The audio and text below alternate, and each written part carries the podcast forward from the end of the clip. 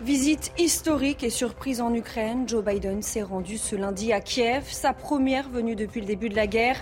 Le président américain a promis une nouvelle aide d'un demi-milliard de dollars et un soutien indéfectible à son allié ukrainien. La terre a de nouveau tremblé en Turquie et en Syrie. Deux séismes de forte puissance ont secoué les deux pays ce lundi en fin de journée. Au moins trois personnes sont mortes selon un premier bilan. Le tremblement de terre du 6 février a fait lui plus de 45 000 victimes. Les dossiers s'accumulent pour Pierre Palmade, mis en examen pour le grave accident routier qu'il a causé sous emprise de la cocaïne. L'humoriste est également visé par une enquête pour pédopornographie. Une nouvelle perquisition a été menée ce lundi à son domicile en Seine-et-Marne. Du matériel informatique a été saisi et doit être exploité. Enfin, le cauchemar des habitants d'une résidence de Clichy-la-Garenne dans les Hauts-de-Seine. Depuis deux ans, des délinquants occupent le deuxième sous-sol de leur parking où ils se livrent à toutes sortes de trafics. Reportage à suivre.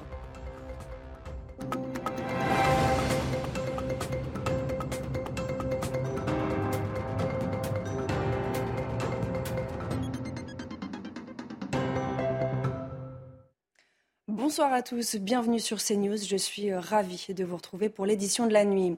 À la une, cette visite historique et surprise en Ukraine. Ce lundi, le président américain Joe Biden s'est rendu à Kiev à trois jours du premier anniversaire de cette guerre qui a débuté le 24 février 2022. C'est la première fois que le président américain se rend en Ukraine. Joe Biden y a fait plusieurs promesses. Retour sur son déplacement avec le récit d'Alexis Vallée. C'est en pleine alerte aérienne que Joe Biden est arrivé dans le plus grand secret au sein de la capitale ukrainienne. Un déplacement ô combien symbolique, un an après le début de l'invasion russe. Vous, Monsieur le Président, et tous les Ukrainiens, rappelez au monde ce que signifie le mot courage. Vous nous rappelez que la liberté n'a pas de prix. Nous serons à vos côtés, autant qu'il le faudra. Le président américain a également annoncé la livraison d'équipements supplémentaires, comme des munitions d'artillerie, de systèmes anti-blindage et de radars de surveillance aérienne. Une assistance chiffrée à 500 millions de dollars. Monsieur le Président, je sais que l'on s'attend à un puissant paquet de soutien défensif pour l'Ukraine. Ensemble, nous protégerons nos villes, notre peuple de la terreur de la Russie et renforcerons puissamment l'élan de notre victoire. Après l'Ukraine, Joe Biden s'est rendu en Pologne où il doit rencontrer ses dirigeants, principaux soutiens européens à l'Ukraine. Épreuve du soutien indéfectible des Britanniques à l'Ukraine, le roi Charles III, tenu à un droit de réserve sur les questions politiques, s'est entretenu ce lundi avec des recrues ukrainiennes présentes à Walchar, dans le sud-ouest de l'Angleterre.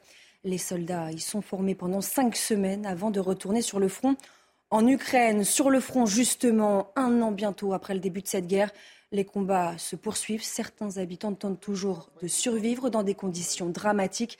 Il fait extrêmement froid. Ils sont épuisés, apeurés, anéantis. Reportage dans la ville de Vouledar, dans la région de Donetsk, Solène Boulan. Habitante de cet immeuble ukrainien, cette retraitée détaille ce qu'il reste de sa cuisine et de sa salle de bain. Son appartement a été détruit par les frappes russes il y a plusieurs jours. L'obus est entré ici et j'étais debout dans le coin. Le réfrigérateur est tombé sur moi et j'ai été traîné par en dessous. La fille du voisin m'a fait sortir. Le réfrigérateur m'a en quelque sorte protégé.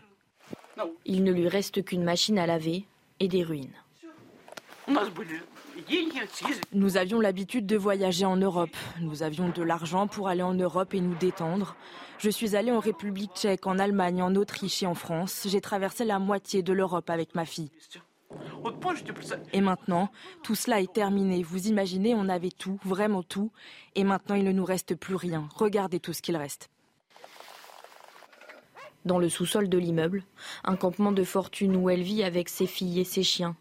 Cet homme fait quant à lui bouillir de l'eau sur un réchaud improvisé. Plus loin, les écoles servent de bunkers où les habitants se réfugient, munis de couvertures et de matelas. Au rez-de-chaussée, les salles de classe sont presque entièrement détruites. Ce théâtre a laissé place à des ruines. À Vouledar, dans l'est du pays, Moscou déclare gagner progressivement du terrain. Mais les positions ukrainiennes tiennent. Au moins 30 véhicules blindés russes ont été abandonnés lors d'un assaut raté. Le sort s'acharne en Turquie et en Syrie, où la terre a de nouveau tremblé ce lundi. Deux séismes de magnitude 6,4 et 5,8 ont secoué les deux pays. Au moins trois personnes sont mortes selon un premier bilan. D'autres centaines sont blessées. Écoutez. On était à la maison et tout à coup, la terre s'est mise à trembler. L'électricité a été coupée et on est sorti de chez nous. La situation n'est pas du tout rassurante. Il y a beaucoup de gens ici parce qu'ils ont peur. C'est la même peur, le même sentiment de malaise. On ne peut pas rentrer chez nous. Si on le fait, on ne peut pas y rester. On ne sait pas quoi faire.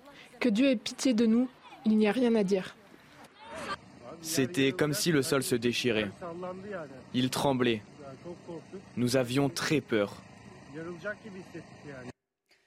Et pour rappel, le tremblement de terre du 6 février dernier a fait plus de 45 000 victimes. Toujours à l'étranger, cette vive inquiétude de la communauté internationale face à un possible enrichissement d'uranium par l'Iran. L'Agence internationale de l'énergie atomique aurait décelé des niveaux d'enrichissement à 84%, soit juste en deçà des 90% nécessaires pour produire une bombe atomique. Des informations démenties par l'Iran. L'île de la Réunion, toujours placée en alerte orange face à l'arrivée du cyclone Freddy. Cette nuit, seules les côtes nord-est et est sont placées en vigilance rouge, vague submersion. Vous le voyez sur ces images dans la journée. Le cyclone a déjà provoqué de fortes pluies, les bourrasques de vent formant de la houle sur les côtes. Sans lien direct, mais le contexte actuel à l'international y est sûrement pour beaucoup. Les commandes militaires se multiplient. C'est le cas des masques à gaz depuis le début de l'année. À Saint-Étienne, ancienne capitale de l'armement, l'usine du fabricant NBC6 tourne à plein régime. Le récit de Sarah Fenzari. Des masques à gaz par centaines. À Saint-Étienne, ancienne capitale de l'armement tricolore, les manufactures d'armes tournent à plein régime grâce à l'accélération des commandes militaires. Notre croissance est due à l'augmentation de la menace euh, nucléaire, radiologique, bactériologique et chimique. En 2023, nous devrions avoir une croissance de 40%.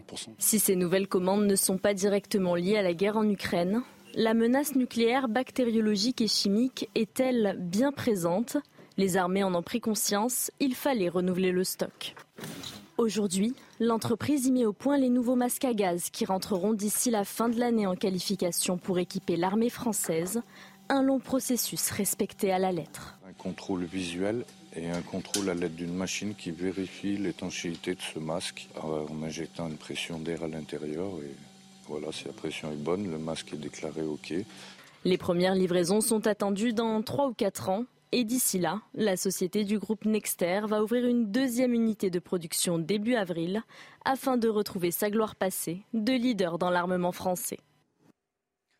Dans l'actualité également, Pierre Palmade visé par trois enquêtes mises en examen pour le grave accident routier qu'il a causé sous emprise de la cocaïne.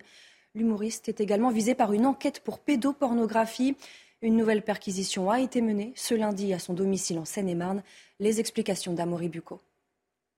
Une enquête préliminaire a été ouverte par le parquet de Paris samedi dernier à l'encontre de Pierre Palmade pour détention d'images à caractère pédopornographique. Alors cette enquête, elle fait suite euh, au signalement euh, d'un homme qui dit connaître personnellement euh, Pierre Palmade et avoir passé une nuit, une soirée avec lui dans la nuit du 13 au 14 janvier dernier. Alors lors de cette soirée, cet homme prétend que Pierre Palmade se serait vanté de pouvoir s'offrir euh, des jeunes enfants de 7 et 9 ans pour avoir des relations sexuelles. Et puis Pierre Palmade aurait également euh, montré euh, des images à caractère pédopornographique. Alors, dans le cadre de cette enquête préliminaire, eh les policiers ont procédé à deux perquisitions. Une perquisition du domicile parisien de l'humoriste Pierre Palmade et une seconde perquisition ce lundi dans son domicile euh, en Seine-et-Marne.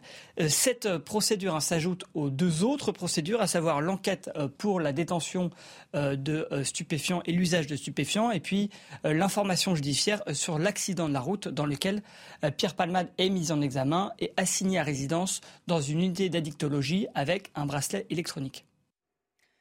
Le recours du parquet qui réclame son placement en détention provisoire sera examiné vendredi. Pour le moment, Pierre Palmade est assigné à résidence sous surveillance électronique à l'hôpital Paul Brousse de Villejuif. C'est là qu'il reçoit des soins et qu'il va devoir se sevrer. Alors comment cela va-t-il se passer? Élément de réponse avec Maëva Lamy. Ces prochaines semaines, Pierre Palmade va se sevrer. Une première étape cruciale, mais qui peut être difficile.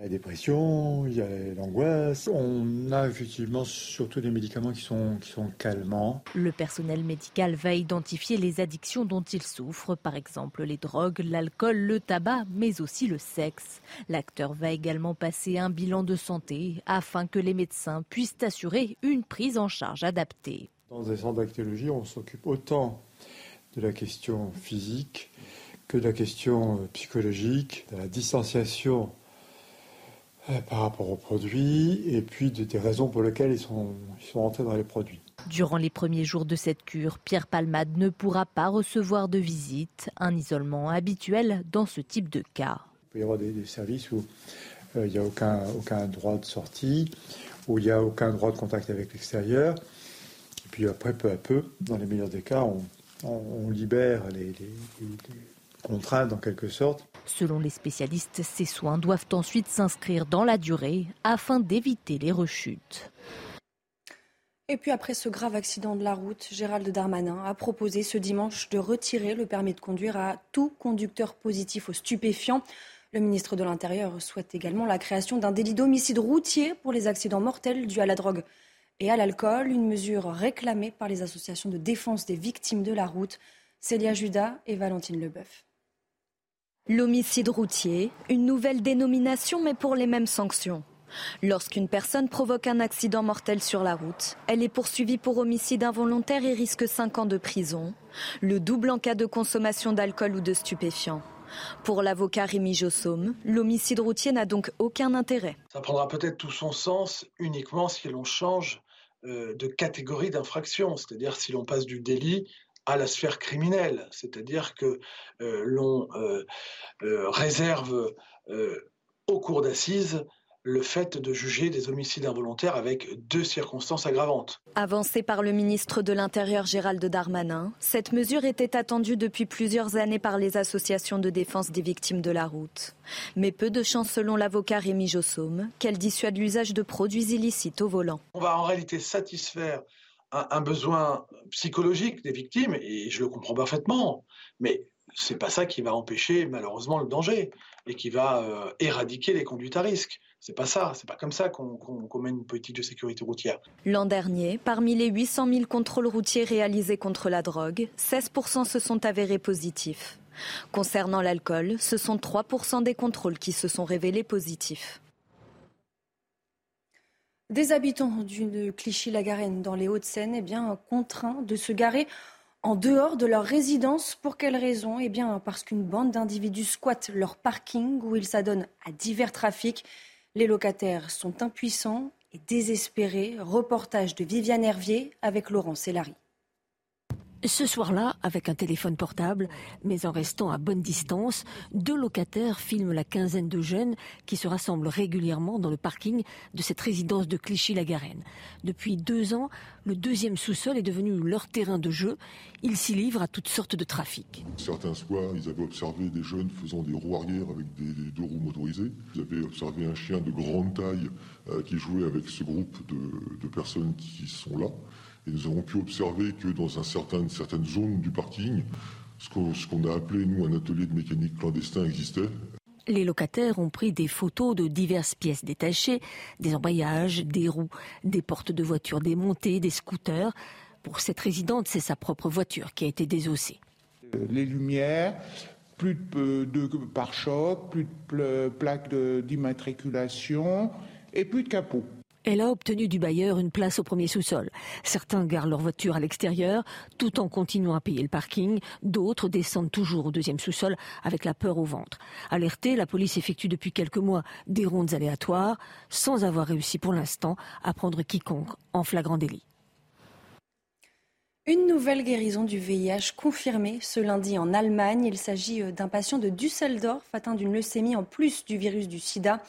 Quatre ans après une grève de moelle osseuse, cet individu n'a plus aucune trace du virus dans son corps. Seulement deux cas de guérison similaire avaient été décrits jusqu'à présent dans des publications scientifiques à Berlin en 2009 et à Londres en 2019. Se dirige-t-on vers la fin de la vaccination obligatoire des soignants? Eh bien, la Haute Autorité de Santé, dont l'avis est normalement suivi par le gouvernement, ouvre la voie à l'abandon de cette nouvelle mesure. Son avis définitif sera donné fin mars. Depuis deux ans, l'ensemble des soignants doivent être vaccinés contre le Covid pour exercer leur profession. Vous allez l'entendre dans la rue, les avis sont partagés.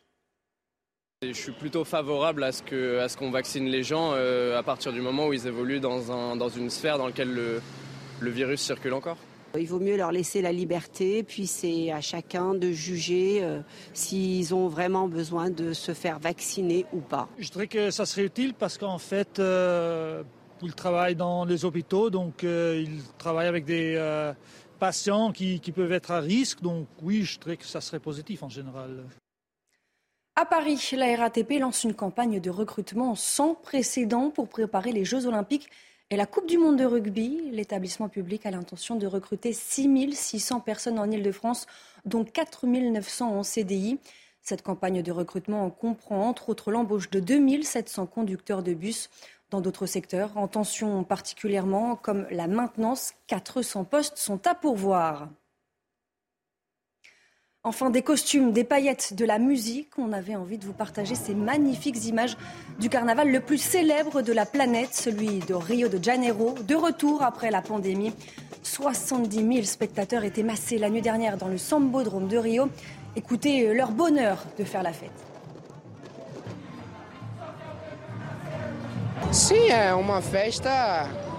C'est une fête pour démontrer notre volonté, nos valeurs, et aussi émettre nos critiques sous forme musicale, de manière très joyeuse.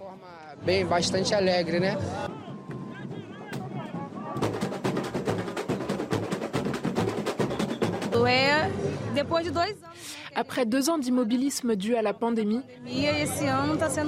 cette année est une grande victoire pour nous tous.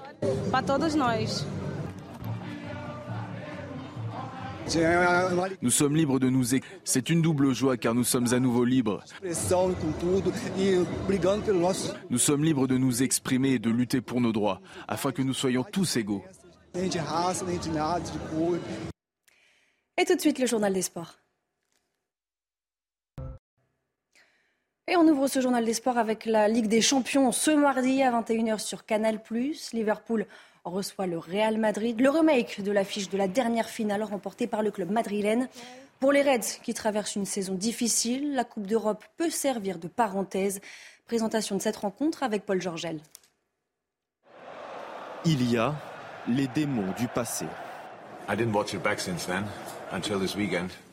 So the thing I realized immediately, now I know why I didn't watch it back. So, but I had to have a proper torture. Comment oublier aussi une première moitié de saison compliquée? Samedi dernier face à Newcastle, Liverpool a sans doute trouvé la clé.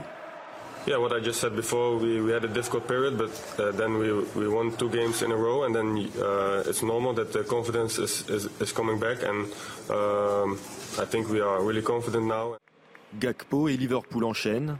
Deuxième victoire consécutive en championnat une série qu'il n'avait connue qu'une seule fois cette saison. The World Cup break, I think, with the two wins, look like, now we are there, so we have to prove that point. But you're right, it looks different and we feel it. Un moral et une confiance retrouvés.